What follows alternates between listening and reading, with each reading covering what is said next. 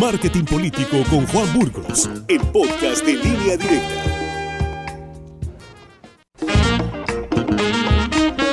Aquí está con nosotros en el estudio Juan Burgos y nos da mucho gusto saludarte. Juan, ¿cómo estás? Muy buenos días. Muy buenos días, Víctor. Buenos días a todo el auditorio, aquí a los muchachos de producción. Víctor, pues mira, hoy tocaba hablar de marketing empresarial. Sí. Pero vamos a entrarle al análisis político por temas de coyuntura. Creo que vale la pena, este tema es fundamental. Porque como ustedes lo saben, amigos del auditorio, eh, en los últimos días, eh, el INE declaró que no podría hacer la consulta eh, de revocación de mandato. Sí. porque, pues como bien lo, dice, lo dicen en Morena, aunque la constitución lo manda o lo mandata, como se dice comúnmente, pues no tienen dinero para hacerla. Y en una impresionante sincronización, Víctor, amigos de la auditorio, las cuentas de Twitter eh, asociadas al gobierno, eh, desde secretarios de Estado, gobernadores, diputados, simpatizantes y propagandistas en medios, salieron a exigirle al INE esta decisión, ¿no? A exigirle que hiciera la, la, consulta, sobre todo bajo la defensa de la democracia participativa, así como que también la decisión afectaba el derecho de los mexicanos a vivir una democracia participativa, ¿no? Entonces, este caso, Víctor, creo que tiene eh, muchos ángulos y quisiera analizarlo con detenimiento. El primero es de ellos es el gasto que representa. Ya lo habíamos comentado en este espacio. Es un gasto de 3.830 millones de pesos. Una consulta que en teoría deberían de pedir los ciudadanos o la oposición cuando no están contentos con el desempeño del presidente, pero resulta que quien la está pidiendo es precisamente el presidente a través de Morena y ellos lo están promoviendo como ratificación del mandato, no como como como la, lo que esto es revocación de mandato. Ahora, como se vea, Víctor, esto es un desperdicio de dinero porque sabemos por varias encuestas que pues más del 60-65% de la población aprueba a Andrés Manuel López Obrador como presidente. ¿Qué necesidad tenemos de hacer un ejercicio tan caro cuando falta dinero para otras cosas, principalmente salud? Así es. Ahora, el siguiente ángulo, Víctor, es constitucional y presupuestal. Las leyes en México no son retroactivas, es decir, si yo hago o acuerdo algo y esto cambia en el futuro, yo me ciño a mi acuerdo anterior. Y López Obrador fue electo presidente por seis años. Cuando nosotros votamos, fuimos a votar, 30 millones de mexicanos decidieron que López Obrador sería eh, presidente durante seis años. ¿no? Entonces, la intención constitucional de López Obrador es quedarse seis años, aún que haya una revocación de mandato o una ley de revocación de mandato que haya sido eh, aprobada durante su periodo. Suponiendo que este argumento legal eh, se puede valorar y que de hecho López Obrador puede someterse a la, constitucionalmente a esta consulta de revocación de mandato, porque pues bueno, vino después de que fue electo y pues, vamos a darle una lectura legalmente posible. Eh, esta es una nueva ley promulgada, Víctor, amigos del auditorio, y en ningún país moderno y democrático se, se promulgan leyes sin el presupuesto para su implementación y posterior aplicación.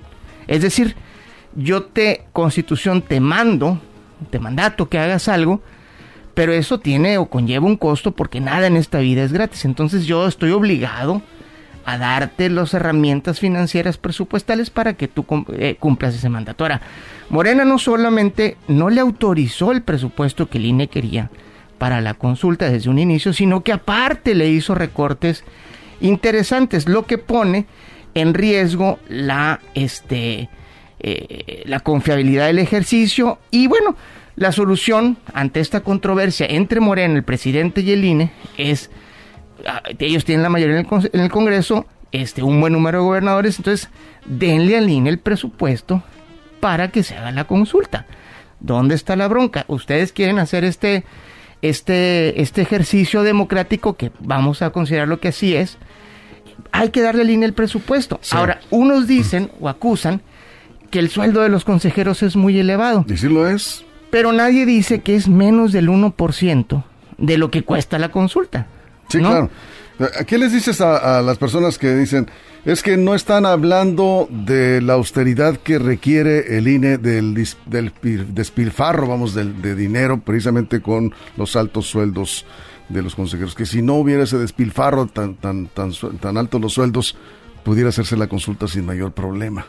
Pues sí, vamos a suponer que no les pagamos ni un peso a los consejeros del INE. No alcanza. Y es el punto 8% de lo que cuesta la consulta. ¿Sí estás de acuerdo en que son altos los sueldos de los consejeros del INE, verdad? No, yo no estoy de, acuerdo. en eso. No, no, no. Yo creo que la democracia cuesta. Vamos a poder hablar de a lo mejor cosas dentro del INE que tienen que ser reformadas, que tienen que ser valoradas, que a lo mejor pueden ser optimizadas. Pero parte de este despilfarro, pues también, o sea, ¿cómo te explicas que quieran gastarse 3.800 millones de pesos en una consulta de revocación de mandato que no tiene ningún sentido? Cuando sabemos que el 60% de la población aprueba a Andrés Manuel López No, y cuando sabemos que no se le puede aplicar al actual presidente, además. Supongamos que se le puede aplicar, supongamos que se decide que se quede, ya sea o que se vaya. Vamos a jugar con esos dos supuestos, cualquiera de los dos. Ya sabemos que va a ganar. ¿Por qué? Porque así lo indican las encuestas. Para eso sirven las encuestas. Yo me dedico a las encuestas. Pero la gente dice, habiendo tantas necesidades, como tú lo comentaste al principio, simplemente medicamentos en los hospitales, medicinas para atender el cáncer. No hay quimioterapias para niños con cáncer, Víctor. Es una crueldad eso. Y gastar ese dinero, pues es, es, una cosa que no está bien. Ahora, suponiendo que no se gaste ese dinero y suponiendo que se obliga al INE a hacer un ejercicio incompleto, entonces sí, caeríamos en la controversia de que las cosas no se hicieron bien para cualquiera que fuera el resultado, para eh. bien o para mal. Eh, Entonces, yo no quisiera pensar que el tema presupuestal es una trampa política desde la política de Morena para cuestionar al INE como, como, como árbitro democrático. Yo creo que la democracia cuesta, sí es cierto. El INE es de los votos, por decirlo así, que más caros salen en el mundo, ¿no? Eso sí es cierto, pero también es un ejemplo mundial.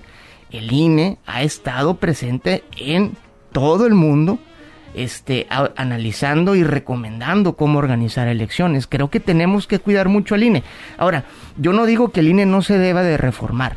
La democracia es, en todo momento, un órgano o un organismo vivo ¿no? que, va, que, va, que va evolucionando y que va creando complejidades. Entonces, bueno, vamos platicando sobre eso, pero vamos también alejándonos de la discusión política y enfocándonos en la, en, la, discusión democrática. No, no, tiene por qué salir tan cara la democracia, insisto, cuando hay tantas necesidades tan urgentes en este país. Exactamente, pero no debería de ser tan caro. Cuando no tenemos democracia, sale más caro. Ah, no, no, claro, de acuerdo. Ese es un tema irrebatible, esa razón que planteas. Juan, pues como siempre, muchísimas gracias. Tus redes sociales, si alguien quiere comentarte algo. Mis redes sociales es arroba Juan Burgos en Twitter, facebook.com diagonal Juan Burgos en Facebook. Mi correo electrónico es juanesburgos arroba gmail.com. Y eh, saludos, Víctor, si se puede. Sí, claro a don Adolfo Urtuzuastegui de Costa Rica, que siempre nos escucha. Dice que se levanta tempranito ahí a, revisar el surco. Y al profesor, al profesor Viedas de Barrancos. Que me, que, me, reclamaron que no los saludé la vez pasada. Pues aquí me están reclamando también, sí, muchos saludos al profesor Viedas también. Felicitaciones a Héctor Cepeda, eh, Verdugo, que hoy cumpleaños en Bariometo Nabolato, nos está escuchando, lo felicitamos aquí. Felicidades. Juan Burgos y su servidor, todo el equipo, toda la producción. Felicitaciones a Brandon y Brian, son cuates del Barejonal de parte de su tía con mucho gusto. Y nos quedó pendiente también Blanca Elizabeth López Parra, que hoy cumple 13 años de parte de Ani Parra.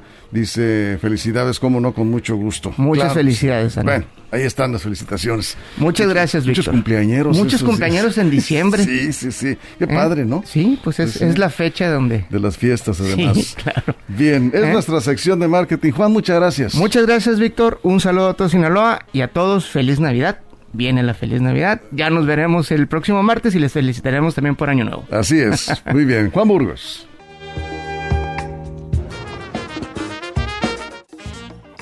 Marketing Político con Juan Burgos, el podcast de línea directa.